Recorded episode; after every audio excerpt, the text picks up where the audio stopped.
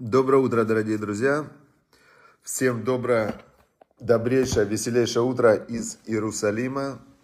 Я сейчас в Иерусалиме как раз и продолжаем изучать Тору из Иерусалима. Да? Как говорили пророки, из Циона выйдет Тора, у два Рашем Мирушалаем, что из Циона, это Цион, это одно из обозначений места в Израиле. Шалом, Давид Кост из Санрема, Теплый вечер в Сан-Ремо нас погодой не балует. Вот и кончилось лето. До свидания, Италия. Представляете, вот сколько лет эта песня живет в голове. Я ее, может быть, слышал там в детстве. Наверное, в детстве, потому что с тех пор я эту песню не слышал про «До свидания, Италия». Но как устроен мозг человека, что он накапливает вот разные-разные информационные модули. Зачем мне эта песня была? Я никогда не был в Сан-Ремо, и она меня, может быть, и заставит, эта песня, съездить в Санремо, потому что мне, в принципе, интересно увидеть этот Санремо.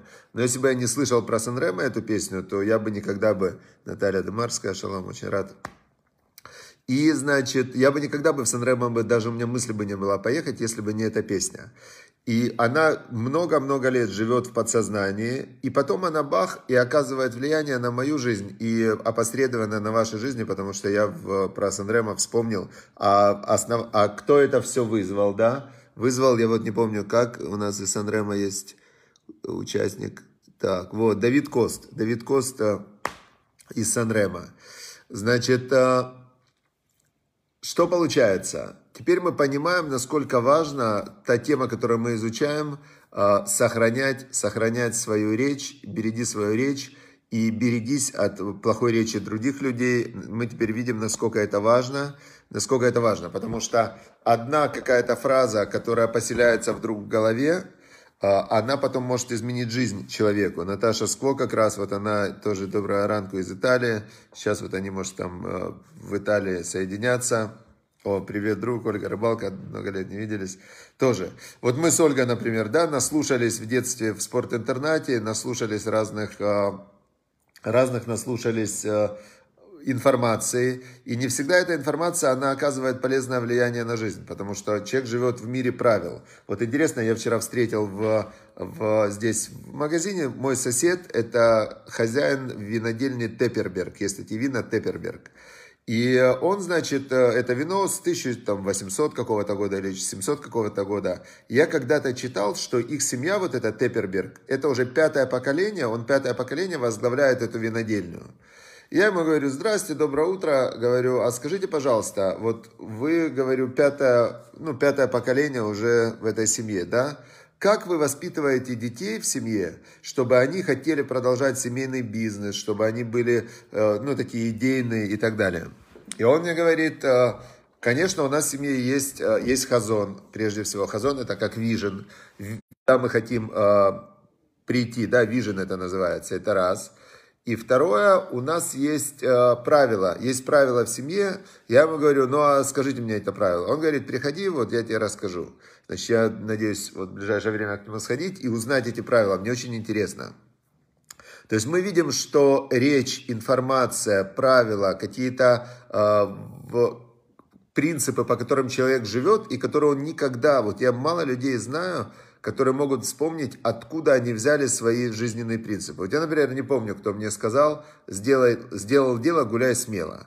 Но я почему-то, вот у меня в голове эта фраза крутится постоянно. Сделал дело, гуляй смело. Сделал дело, гуляй смело.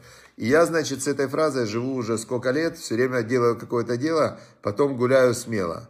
А, то есть, а может и не надо гулять смело, может быть, э, надо как-то по-другому. Но когда человек во что-то верит, он уже не задумывается над источником своей веры, а он просто верит, вот он живет в какой-то модели мира. Теперь в какой момент люди начинают задумываться? В момент, когда им э, их модель мира перестает работать. И тут, э, если человек, вот опять же, смотрите, у человека ломается модель мира, что-то в жизни происходит. Не дай бог с телом болезнь какая-то, или у человека происходит э, что-то в бизнесе, там у него не хватает денег, или в отношениях что-то ломается в семье.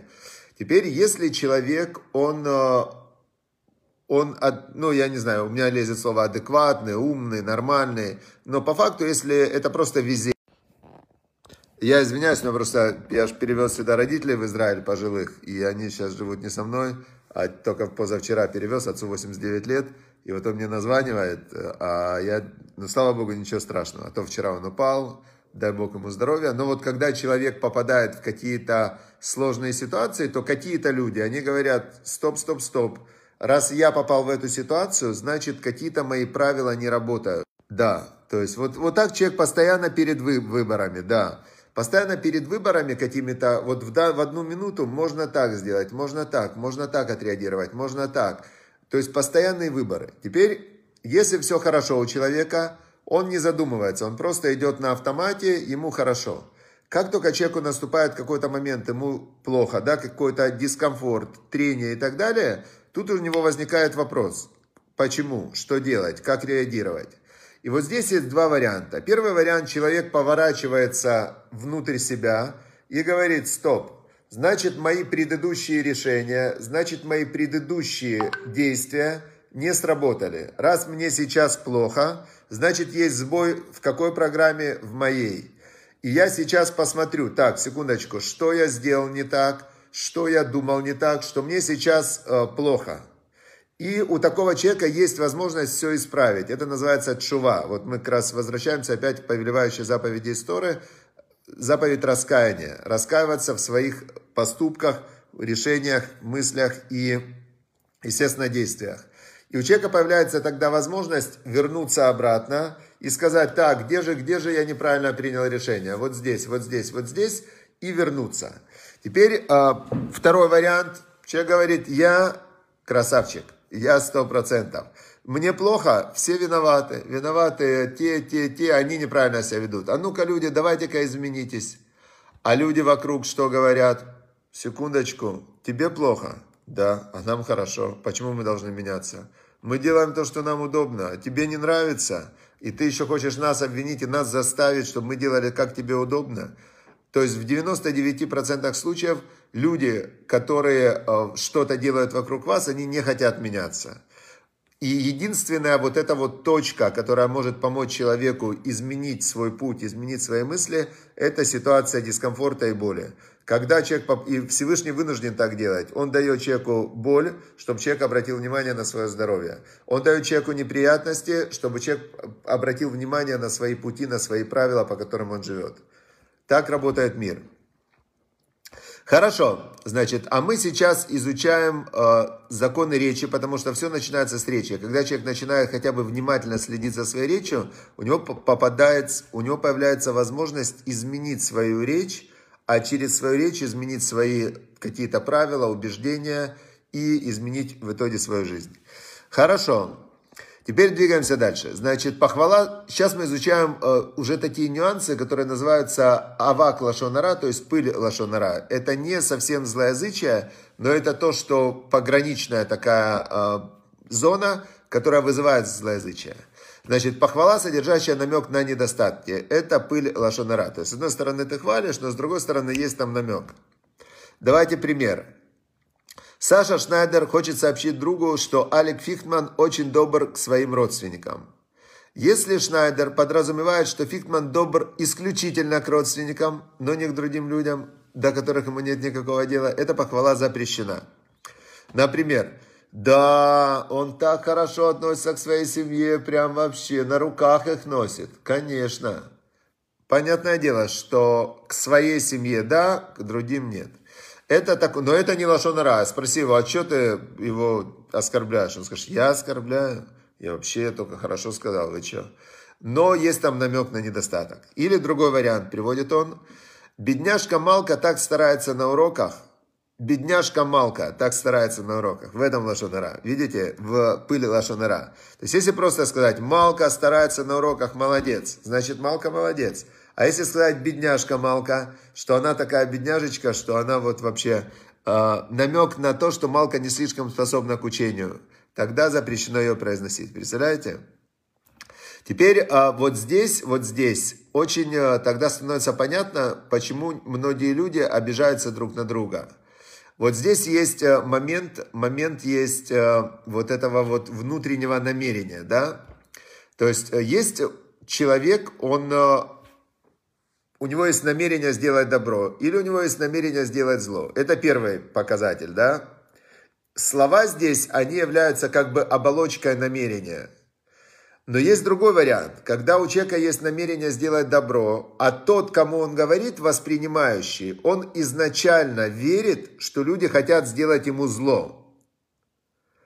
А, значит, есть люди, которые изначально верят, что, что ему хотят сделать зло, то есть у него убеждение. И он трактует тогда любую, любую вещь в минус. Теперь а, есть слова, и мы сейчас говорим о разных словах, о разных таких э, вещах, которые многозначные. Есть поступки, которые, которые тоже, опять же, можно трактовать по-разному. В общем, тема сложная, поэтому еще раз э, мы сейчас э, говорим, каждый за себя начинает думать, начинает думать. Начинает он думать и думать, где я, может быть, ошибаюсь, где не ошибаюсь, наблюдать за другими, где кто как ошибается. В общем, каждый из нас находится на войне, линия фронта, которая проходит внутри, борьба между животным началом и между божественной душой. И дальше есть система правил, по которой человек живет. И эта система правил определяет его действия. Все остальное в жизни, все события в жизни, все, э, все вот э, внешние обстоятельства, в которых человек живет, это это все ответ. Как сказал царь Соломон в Экклезиасте, он сказал так, что Бог сделал мир леонот лебне адам. Леонот это отвечать. Первое объяснение леонот это отвечать людям. Что значит отвечать людям? Каждое действие вызывает последствия. Каждое слово вызывает последствия. Каждое намерение вызывает последствия. То есть весь этот мир, он как э, как некий механизм, который является следствием того, что делает человек. То есть, представляете, какая вот у каждого есть свобода. То есть, ты делаешь действие, вот ты поворачиваешь голову, у тебя картинка меняется. Повернул голову, картинка меняется.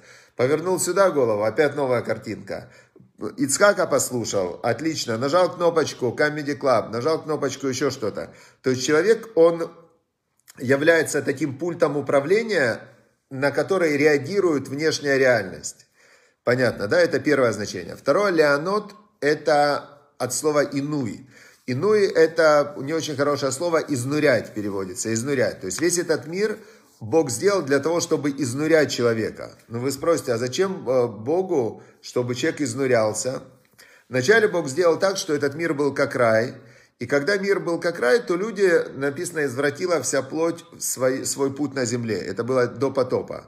То есть, когда у человека все хорошо, мы это часто наблюдаем э, на людях, когда у них все-все-все хорошо, то испытание богатством мало кто может пройти. То есть, оно намного сложнее, чем испытание бедностью. Э, пускаются люди во все тяжкие, в наркотики, в развраты разного типа. Вот когда все хорошо, то человеку скучно, и он начинает сходить с ума. Теперь, значит, поэтому после потопа Бог, Он сделал ситуацию, в которой человек проходит этот мир достаточно тяжело. В каждом этапе у него есть какие-то проблемы, сложности, проблемы, сложности. Только вот все нормально, да, у меня, например, мне сейчас 48 лет. Тут начинается, родители уже пожилые, там у мамы деменция, папа болеет, там все такое, набор сложностей. Только 48 лет как раз все отлично, жизнь, бизнес, все Тут бах, э, болезни какие-то начинаются, не дай бог, у человека там что-то там болит, здесь болит, там. То есть на каждом этапе жизни тебе кажется, что только ты вот-вот, ты выстроил все, что хотел, и тут же Всевышний говорит, секундочку, что значит? Этот мир, этот мир работы, и ты что, хочешь здесь отдыхать? Нет, не получится. И это называется изнурять людей. Но те люди, которые это осознают и понимают, они как люди, которые ходят в спортзал. Люди, которые в спортзал ходят, они же напрягаются, они реально потеют, некоторые до боли качаются. Но они понимают, что я сейчас час погрузил себя, а потом мне будет хорошо. То есть такой будет сразу приход эндорфины, после спортзала прям такое ощущение тела, рай. И тело будет более долго в хорошем состоянии. Хорошо, все, здесь мы это все поняли, зачем Всевышний так делает. И э, после того, как человек отодвинулся от зла в своей речи, э, зло имеется в виду во всех своих интерпретациях и тем более в словах с другими людьми, значит, дальше мы переходим, а что делать? Мы, повелевающая заповедь, есть заповедь жить в суте 7 дней. Мы сейчас подходим к празднику Суккот. Значит, Роша Шана, день суда. Два дня не работаем, трубят в шафар, чтобы человек пробудился. И день суда, все, значит, желают друг другу хорошего года, Роша Шана, и берут на себя какие-то обязательства по поводу того, чтобы в следующем году сделать что-то хорошее. Это первое, второе Тишрея. Потом 10 дней раскаяния, 10 дней раскаиваются, исправляют э, свои ошибки прошлого года. И в Йом-Кипур, день поста, не едят, не пьют, э, в синагоге молятся, 18 раз произносят исповедь, ведуй, и э, все, как химчистка такая, стирка закончена, без греха. После этого остается 4 дня построить суку, и 15 числа месяца Тишрей наступает праздник Сукот. 15 числа мы учили, не делаем никакую работу, заходим в суку, и 7 дней есть повелевающая заповедь, 7 дней жить в суте. Сказано о празднике Сукот в Торе. В шалашах живите 7 дней. Значит, на протяжении всех дней, всех семи дней праздника Сукот нужно есть, пить и находиться в суте, как днем, так и ночью. На все семь дней праздника дом, в котором живет еврей, становится для него временным жильем, а сука, шалаш постоянным. А, то есть постоянно в нем надо жить. Запрещается совершать трапезу, кушать вне сути, вне шалаша. В первую ночь праздника необходимо съесть в суте хотя бы тизает хлеба, такой кусок хлеба хороший. И все дни праздника хлеб можно есть только в суте, только в шалаше, но фрукты разрешено есть также вне ее. Значит, э, эту заповедь обязаны соблюдать всегда, но только мужчины. Женщины могут, конечно, тоже присоединиться к мужчинам, но женщины не обязаны, а мужчины обязаны. Значит, э, в чем смысл и суть этой заповеди, как раз ближе к Сукоту мы будем изучать. Э, но идея главная, это как раз то, что царь Соломон выразил в, притч, в притчах и в Экклезиасте. Весь этот мир это Эвель Эвелим, это пар паров, который иллюзия, который просто иллюзия в голове человека. И для счастья человеку достаточно с милым, имеется в виду со Всевышним, это рай в шалаше. Даже в шалаше, когда у человека на душе хорошо, у него рай. А когда у него, там, например, награблена куча денег, и он живет во дворце, которого он охраняет, и он боится, что ему там тут санкции, тут пересанкции, тут забрали, тут убили, тут, э, значит, он столько зла сделал, то у него не рай. Поэтому это как раз очень важная заповедь, каждый год вспоминать о том, откуда ты пришел. То есть, а пришли мы все голые, человек в мир заходит, голый уходит, и по большому счету вот этот вот момент владения имуществом, он очень виртуальный. А, Тора нам говорит, что марбе не хасим, марбе дага. Умножаешь имущество, умножаешь заботу. То есть именно когда человек умножает имущество, то у него сразу же а, появляется забота, как его сохранить, как его, чтобы не украли, возникают конфликтные разные ситуации и так далее. То есть, поэтому царь Соломон, мудрейший из людей, он сформулировал отношение к деньгам следующим образом. Он сказал так. «Э, значит, Шавы двар казав архек мимени. Пустое лживо отдали от меня, чтобы я не бегал за иллюзиями и чтобы я не гнался за пустотой. Раш воошер альтитенли. Бедность и богатство не давай мне, сказал царь Соломон. И трефени лехем хути. Значит, накорми меня законным хлебом, чтобы было у меня законный хлеб – и, значит, э, все хорошо. То есть, чтобы не было слишком большого богатства, испытания, слишком большой бедности, испытания, а чтобы было все нормально, а испытания я себе сам найду. Где найду? Можно найти себе испытания, учиться много, в спортзале, можно тесты какие-то проходить. Испытания человек, если он хочет испытывать себя на прочность, можно тут попастился, тут потренировался, тут в поход пошел, тут добрые дела поделал. Это тоже испытание, когда человек делает кому-то добро, то это испытание. Каждый раз животная сущность, она возмущается. Как ты отдаешь? Как ты вообще отдаешь? Вы знаете, вот люди, когда говорят, что э, там кто-то говорит, что вообще он произошел от обезьяны. Обезьян ловят очень, это очень большая метафора, которая показывает суть вот этого животного начала в человеке. В Африке как ловят обезьян? Обезьян ловят так. Ставили такой вот э, кувшин глиняный с узким горлышком, а в кувшин насыпали орешки, разные орешки. Значит, и кувшин привязывали к дереву там или закапывали в землю, чтобы он э, держался на месте. Обезьяна засовывает свою лапу в кувшин и берет пригоршню орехов. Вот такую жменечку. И, значит, она хочет вытащить руку с орехами, а уже рука с орехами не вылазит. А отпустить орехи она не может. Ей жалко. Вот это суть человека, который суть обезьянной части в человеке, вот этого животного начала. То есть схватить побольше, а отпустить не получается. И вот человек у него, он уже не знает, что делать, а его держит все это его имущество, он за каждую тарелочку, за каждую свою эту переживает, и, и все. А это же не жизнь, когда ты все время переживаешь, чтобы у тебя там ничего не пропало, пятно тут не поставить, тут это самое, это же не жизнь. Хорошо, теперь и последняя коротенькая у нас сейчас будет вставочка. Э, книга Рава Ицка Зильбера «Чтобы ты остался евреем» о его жизни. И здесь я как раз э, кусочек вот о том, как он жил. Вот многие жалуются, говорят, мне тяжело, мне плохо, я то не могу, это не могу, жизнь тяжелая, тяжелые жизненные обстоятельства. Столько я слышу таких жалоб, что просто ну, нереальное количество. Э, Рав Зильбер рассказывает о своем детстве, о своей молодости, о своей жизни. Называется рассказ «Голод». Он говорит, вы не представляете себе, как трудно было с хлебом в те годы, в 42-43. Тяжело вспоминать. Люди умирали от голода каждый день. Умные, прекрасные люди умирали от голода каждый день. Занимали очередь за хлебом с вечера, писали номер на руке. Помню, как-то у меня был номер 1500 какой-то. Я стоял сколько мог, потом уходил на работу, а на мое место вставала мама. Она в семье больше всех стояла в очередях, держала книжечку псалмы Таилим в руке и ждала хлеба. Хлеба. Утром, когда открывался магазин, в толпе не раз насмерть давили людей. Это люди. Однажды мама вернулась без хлеба. Когда подошла ее очередь, одна из эвакуированных, еврейка, закричала, что мама не стояла в очереди. Люди говорили, что стояла, но та женщина все-таки маму силой вытолкала из очереди и мы остались в этот день без хлеба. А кроме хлеба у нас вообще ничего не было. Изредка картошка. А, потому что картошку надо было покупать, а у них не было тоже денег. Минуло две недели. Пришла какая-то женщина просить милостыню. И мама ей вынесла кусок хлеба. Женщина взяла хлеб, заплакала и ушла. Мама сказала мне, это та самая женщина, которая вытолкала меня из очереди они узнали друг друга.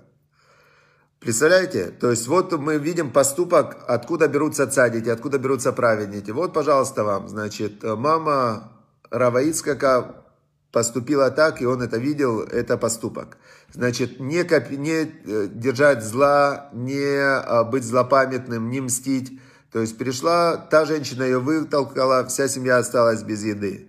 Значит, э, Тут она пришла просить милостыню, и мама Равыцкака дала. И тут мы видим очень важную одну вещь, которая вот, она может быть на втором плане осталась. Та женщина, которая вытолкала из очереди, она же, она в тот момент, она даже ничего не выиграла в тот момент, она же не может получить этот хлеб. То есть она просто из своей, ну, у нее были какие-то ее соображения, почему она вытолкала. В итоге она сделала злое дело, правильно? То есть она сделала дело плохое, семья осталась без еды. Но что, как реакция мамы Равыцкака и какая реакция цадика? Он говорит, Всевышний знает, что делает.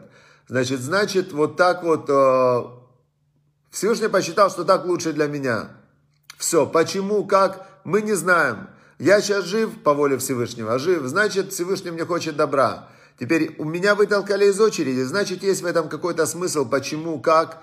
И это реакция цадика. Теперь, а что мы видим та женщина? Она сделала зло, потом она ходит, собирает милостыню. Собирать милостыню это не очень-то приятно. Не очень-то приятно собирать милостыню. И та женщина, она видно было, что она в очень плохом жизненном положении. Но вместо того, чтобы понять, что какие-то ее поступки, схемы, какое-то ее поведение, оно ее в эту яму и загнало, она, э, она, значит, наверное, она не поняла этого и не думала. Теперь дальше, сейчас еще короткое продолжение. На отца и на мать было положено по 300 граммов хлеба в день, а на меня 600. Я к тому времени уже вернулся в Казань и преподавал в авиационном техникуме. Когда, мы, ну, в общем, когда он переходил из э, техникума, из одного места работы в другое, у него э, пропал один день, и карточка пропала, и, э, значит, потерялся один день. За этот день хлеба не полагалось. И в тот день у них в доме не было хлеба. И вот тут интересно, да, вот теперь Казалось бы, все эти простые действия, где здесь служение Всевышнему, где здесь связь с Богом? Продолжение. В ту ночь, когда они легли спать без хлеба, часа в три, приходит ко мне кто-то во сне и говорит, «Слушай, Ицкак, не переживай из-за потерянного хлеба. Сегодня тебе потерю возместят». Утром я рассказал о своем сне родителям. Мы посмеялись, и я отправился занимать очередь. Тут интересно, что самый веселый человек, которого я видел в мире, это был Равыцкак Зильбер. Он всегда смеялся. Как бы ему ни было плохо, как, как бы он себя не чувствовал, он был самый веселый человек. Поэтому его все любили. То есть к нему приходишь с какими-то своими там проблемами, сложностями, только на него посмотришь, и уже нету ни проблем, ни сложностей. Вообще нету. То есть ты видишь сияющего человека, который настолько, вот он счастлив в каждом мгновении жизни, и тут ты думаешь, чего я парюсь вообще, что я себе навыдумывал. В общем, посмеялись они с родителями, хотя вечером легли голодные спать. И, значит, я отправился занимать очередь. Стою, магазин открывается. Толпа рвется к двери, начинается сущий ужас. Меня выдавили наверх. Я уже не на земле, а над людьми. Передаю кому-то карточку, и мне дают хлеб. Прихожу домой. Хлеба ровно на кило 200 больше, чем положено по карточке. Обычно я возвращал, если неправильно взвешивали. А в этот раз единственный в моей жизни не вернул. А, я всегда был человек рациональный, никогда не придавал значения снам. Следовал заповедям и полагался на Бога.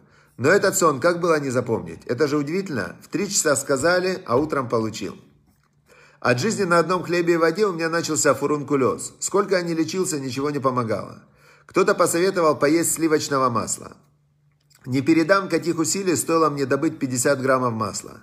Но когда я их съел, все сразу прошло. Еда была уже не просто пищей, а лекарством.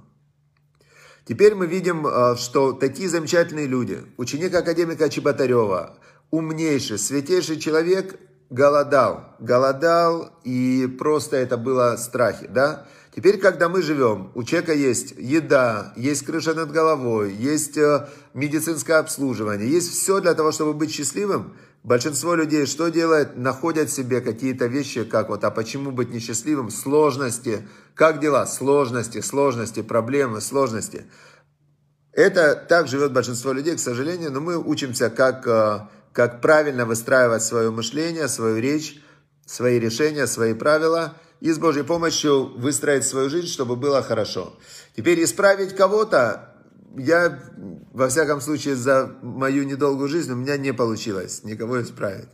Теперь исправить себя – это очень сложно. При большом желании что-то можно в себе исправить, при огромном желании. Но если вы хотите исправить кого-то, а он не хочет, то это нереально, потому что как? Ты себя попробуй исправить. Сколько людей пытаются начать заниматься спортом, учить английский, э, исправить себе какое-то качество, не гневаться. Даже с лошонара можно себе сто раз сказать, не говори злоязычие, не гневайся, не, там, не будь раздражительным, будь веселый.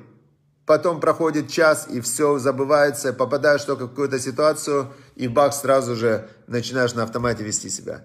Поэтому все усилия надо направить на исправление себя, и с Божьей помощью Всевышний нам даст э, успех в этой личной работе. Все, удачи, успехов, хорошего дня, всем пока.